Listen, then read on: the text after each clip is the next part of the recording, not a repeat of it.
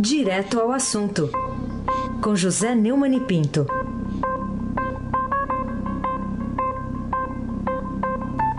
Oi, maestro Neumann, bom dia. bom dia, Raíssen Abac.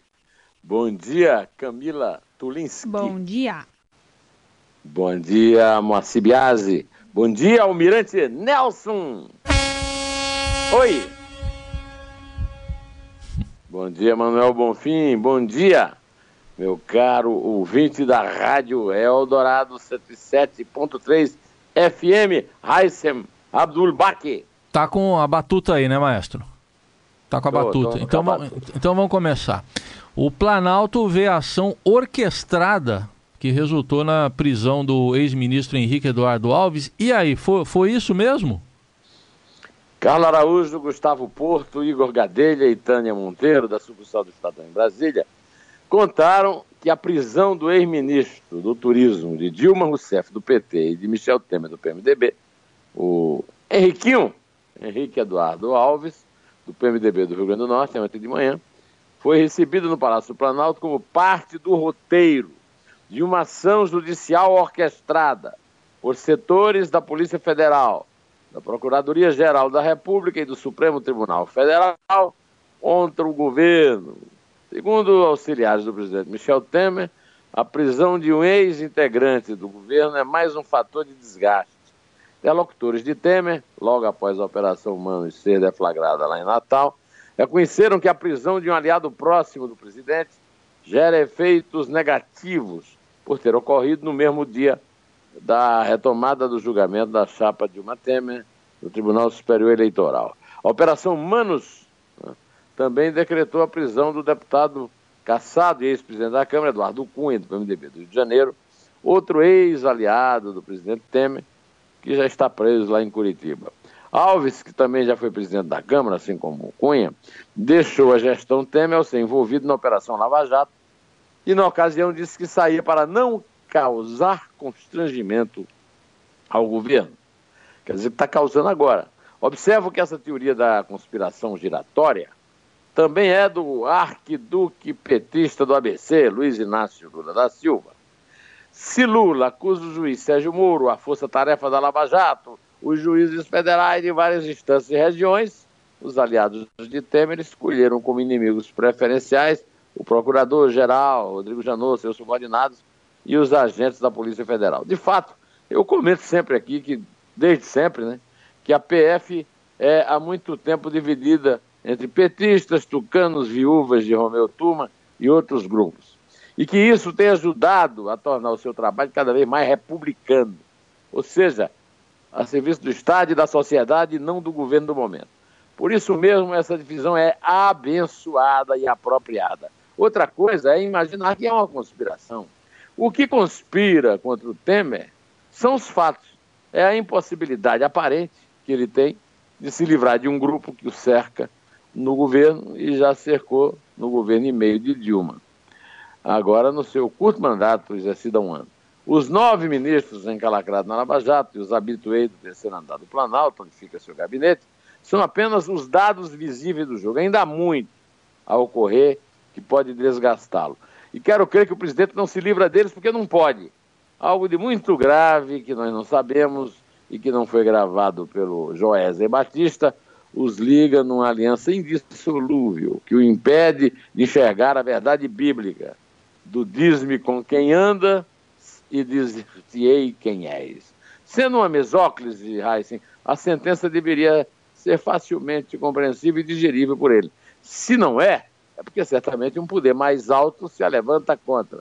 Foi o caso do Romero Jucá antes, como também de Zé Delvira Lima, José Yunes e Rodrigo da Mala Loures, sem citar muitos outros menos votados para não perder nem o tempo, nem a paciência de nossos ouvintes. Raíssen Mabaki. Mas, por falar aí no ex-deputado, o, o, da Mala, que você falou aí, Rodrigo Rocha Loures, é, outro que é da turma do PMDB da Câmara, qual o próprio presidente Temer pertence, também o ex-presidente Eduardo Cunha, da Câmara, uh, também protagonista da Operação Manos, o ministro e ex-presidente do Supremo Tribunal Federal, Ricardo Lewandowski, indeferiu o pedido de habeas corpus dele, que está preso lá na superintendência da Polícia Federal em Brasília. Pediu para não ter o cabelo cortado, viu? Pediu para não ter o cabelo cortado.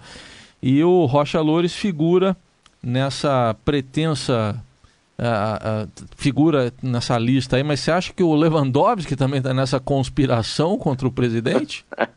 pois é, o nosso Rocha Loures, além da mala, é o novo Sansão, precisa do cabelo. Né? É, de fato, ele é alvo, assim como o Temer, de inquérito aberto no STF por crimes de corrupção passiva, organização criminosa e obstrução de justiça. Ao responder ao pedido da defesa de, de, do, do, da mala Loures, né? Loures da mala, Lewandowski assinalou que a Corte não admite habeas corpus contra a decisão monocrática de qualquer ministro integrante. Conforme o ministro, e aí eu abro aspas para citar Lewandowski, os reiterados julgados nessa mesma esteira resultaram na edição da súmula 606. Eis o teor mencionado do mencionado verbete. Não cabe habear corpo originário para o tribunal pleno de decisão de turma ou do plenário proferido em habeas corpus ou no respectivo recurso. Desse modo, com base no artigo 21, parágrafo 1 do RIST, regimento lá do Supremo, né, do, do Supremo né, Nego segmento ao habeas corpus por considerá-lo manifestamente incabível. Prejudicado o exame da medida liminar, decidiu Lewandowski, que nem chegou a analisar os fundamentos apresentados pelos advogados de defesa. Os advogados afirmavam que a prisão não teria sido feita em flagrante. É preciso entender que uma ação controlada, que significa o retardamento legal da ação policial, não amplia a situação de flagrâncias, segundo esses advogados. E por isso, Passada essa situação, não mais seria possível a prisão por esse fundamento, porque de flagrante não mais se trata. É o argumento da defesa que o ministro jogou no cesto do lixo ao lado. A, decisão de Lewandowski estende a conspiração até o canal de Suez. O, o problema de Temer e da turma do PMDB na Câmara é que, como no caso do arquiduque do ABC, a capivara é longa demais e faz um percurso quilométrico pelo Código Penal. Só por isso caíram. E olha, é bom esperar mais. Vão continuar caindo e vão assombrar as nossas manhãs de chuva, Raíssa Mabac. Tá certo. Bom, vamos entrar agora no julgamento da chapa Dilma Temer lá no Tribunal Superior Eleitoral. O que, que foi mais marcante para você na primeira sessão desse julgamento, ontem à noite? Eu vou passar a palavra para a equipe do Estadão encarregada da cobertura do julgamento da chapa vencedora da reeleição. Até o nosso querido Emanuel Bonfim foi bater em Brasília ontem para apresentar a conexão. Né? É, a, a, essa equipe é composta pelos repórteres Beatriz Bula, Isadora Peron, Breno Pires, Leonêncio Nossa, Vera Roça, Tânia Monteiro e Carla Araújo. O primeiro dia de julgamento, segundo essa equipe, é, que pede a, da ação que pede a cassação da chapa de reeleição de Dilma e Temer, foi marcado pelo embate entre o relator do processo, meu conterrâneo lá de Catolé do Rocha, no sertão da Paraíba, o ministro Herman Benjamin, e o presidente do Tribunal Superior Eleitoral, o ministro Gilmar. Ontem, enquanto Benjamin defendia a importância da ação, Gilmar Mendes tomou a palavra para pedir cautela. Cautela e caldo de galinha, dizia a avó dele, como a minha, não fazem mal a ninguém. A sessão foi interrompida à noite e será retomada daqui a pouco, assim que o jornal terminar.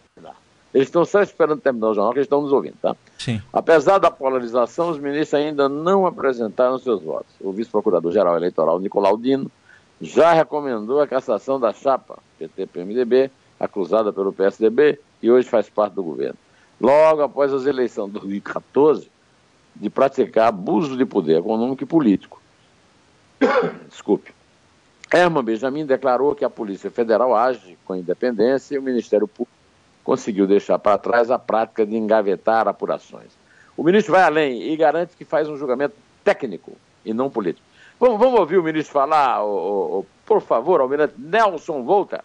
Nós, juízes brasileiros do TSE ou de qualquer instância da magistratura brasileira, federal ou estadual, julgamos fatos como fatos e não como expedientes políticos de conveniência oscilante.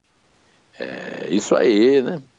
No primeiro dia, o TSE rejeitou quatro questionamentos apresentados pelas defesas da petista e do PMDBista. A rejeição dessas preliminares possibilita que o julgamento prossiga em direção à análise das acusações do PSDB de abuso do poder político e econômico na disputa de 2014. Se os ministros entenderem que as acusações são procedentes, Temer poderá ter o seu mandato cassado. Mas o nosso Nicolaudino, dentro daquele acordão, já diferenciou, é, é, fatiou de novo. O, o, o, Temer pode manter os seus direitos políticos, até concorrer à própria sucessão, né? E Dilma não, essa vai ser impedida de se candidatar a novos cargos políticos por oito anos, caso realmente os ministros concordem é, com a cassação.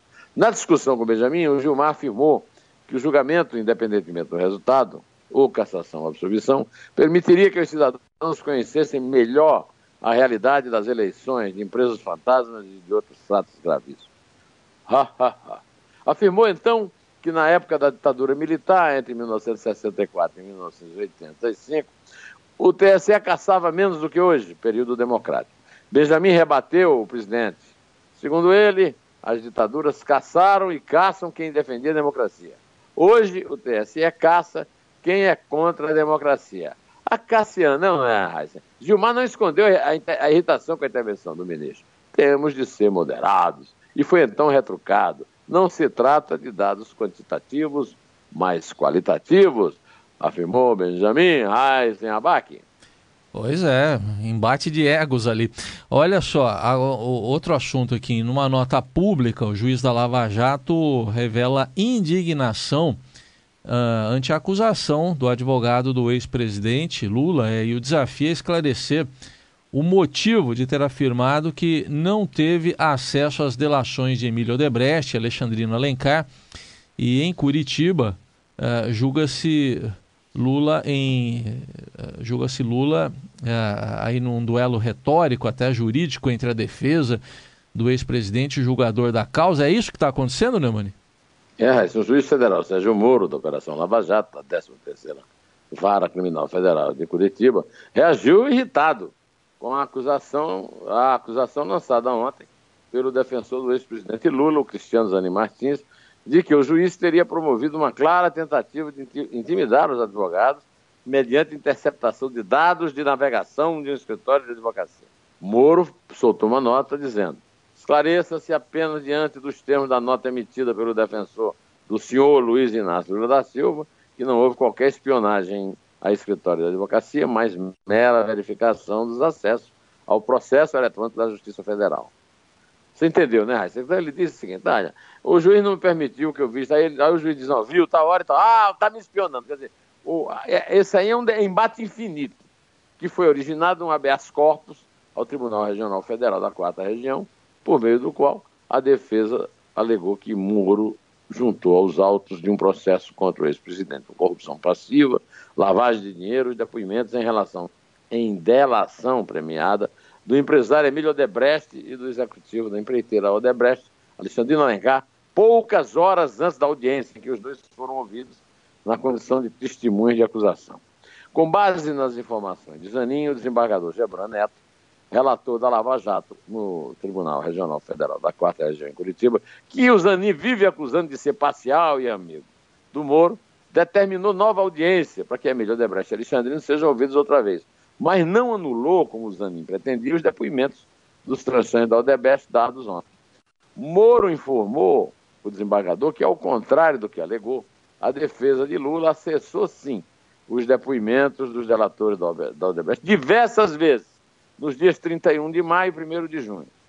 Moro lançou um desafio. Cabe somente ao advogado esclarecer ao Tribunal Regional Federal da Quarta Região o motivo de ter afirmado que não teria acesso aos depoimentos das testemunhas antes do dia 5 de junho, quando o sistema eletrônico registra o acesso dele em 31 de maio e 1 de junho. A pretensão de Zanin, Heisen, é tirar o foco dos crimes pelos quais o seu cliente é acusado. Esse é o estilo de defesa dele e é também do advogado Gustavo Guedes, lá do, do Michel Temer.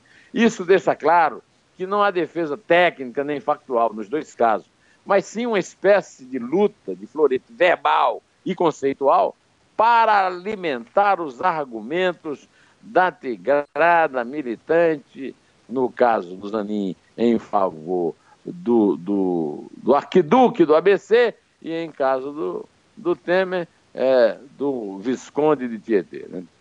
Né, Abac? Boa, Visconde de Tietê? É, isso?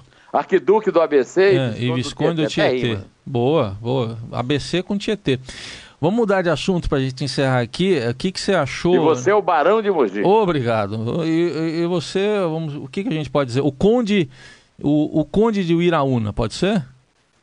É. É isso? Nós digamos um Viscondezinho qualquer. O Iraúna tá certo ou não? Tá, é o Iraúna, é isso? O Iraúna, né? Você e o Herman Benjamin e a Luísa Erundina. É, o Herman de Catolé do Rocha, Catolé terra do de Rocha. Caba Brabo. É, tá, tá. Que mata um por semana e guarda no sábado, amarra para matar na, no domingo. Isso, guarda o sábado. Vamos mudar de assunto. Aprovada lá em comissão do Senado a reforma trabalhista. E aí, foi apertado pro governo lá, hein? é, o seguinte, é o seguinte, Hessen. Uh, no relato de Fernando Napegal e Isabela Bonfim, da Solução do Estadão em Brasília, o governo respirou aliviado ao conseguir fazer a reforma trabalhista avançar no Senado. Foram oito horas de sessão e terminaram com um placar favorável apertado né, para o governo, de 14 a 1. Mas com o resultado, o Palácio do Planalto reafirmou a previsão de que o projeto vai ser levado para votação no plenário na penúltima semana de junho. O documento de 74 páginas recomenda a estratégia de avançar com o texto no Senado sem alterar o projeto aprovado da Câmara, o que exigiria aprovação dos deputados e atrasaria a tramitação. Para incluir as alterações sugeridas pelos senadores, o parecer sugere ajustes com veto presidencial e adição de eventuais medidas provisórias. Ao contrário da reforma da Previdência, que é muito polêmica, a trabalhista encontra forte resistência comparativista apenas das centrais sindicais, que desmancharão com o fim da obrigatoriedade da contribuição sindical. Os sindicatos que tiveram capacidade de garantir a própria subsistência continuarão funcionando, mas também vão perder a boquinha do dia de trabalho, por ano que todo trabalhador formal, seja ou não sindicalizado, é obrigado a dar. Eu quero, eh, antes de terminar o comentário, registrar o avanço que deve ser aplaudido, principalmente pela lucidez e pelo bom trabalho, sem trocadilho dos relatores na Câmara, principalmente, que é o autor, o Rogério Marinho, do PSDB do Rio Grande do Norte, coincidência, o Rio Grande do Norte, do Henrique Eduardo Alves, que é do PMDB, e do Senado, o relator do Senado é Ricardo Ferraço, do PSDB do Espírito Santo. É muito difícil isso acontecer no Congresso, e quando acontece, vamos aplaudir e vamos cantar o bonde de São Januário, de Ataúfo Alves, sucesso no Carnaval de 1937, quando ninguém que está aqui nos ouvindo e que está aqui na, na mesa da Rádio Eldorado é, ainda vivia, né? O bonde São Januário um operário, todo que for trabalhar. Antigamente eu não tinha juízo, mas resolvi garantir meu futuro. Deixa você tão feliz, vivo Tá, e você que gosta de tudo que é de São Januário, só podia chamar essa música mesmo, né, Neumann? É, tanto que eu estou usando agora aquele, aquele suspensório do, do nosso querido, nosso líder, É. do nosso chefe. Sem, sem charuto ou com charuto? Sem charuto, que Sem não charuto. fumar, aí não dá, né? Mas olha aqui, é, esse carnaval foi um sucesso, É. mas você interrompeu justo na hora que ele dizia que a boemia não dá camisa a ninguém. Eu acho que ah. você ainda é um boêmio, hein? Vamos botar vamos, aqui. Vamos eu, aproveitar eu, e vamos contar em vez de cantar. Fui falar do Eurico Miranda e interrompi aqui o Ataúfo. Perdão, Ataúfo, esteja você onde estiver. É três. É dois. É um. Inter. Olha que tem.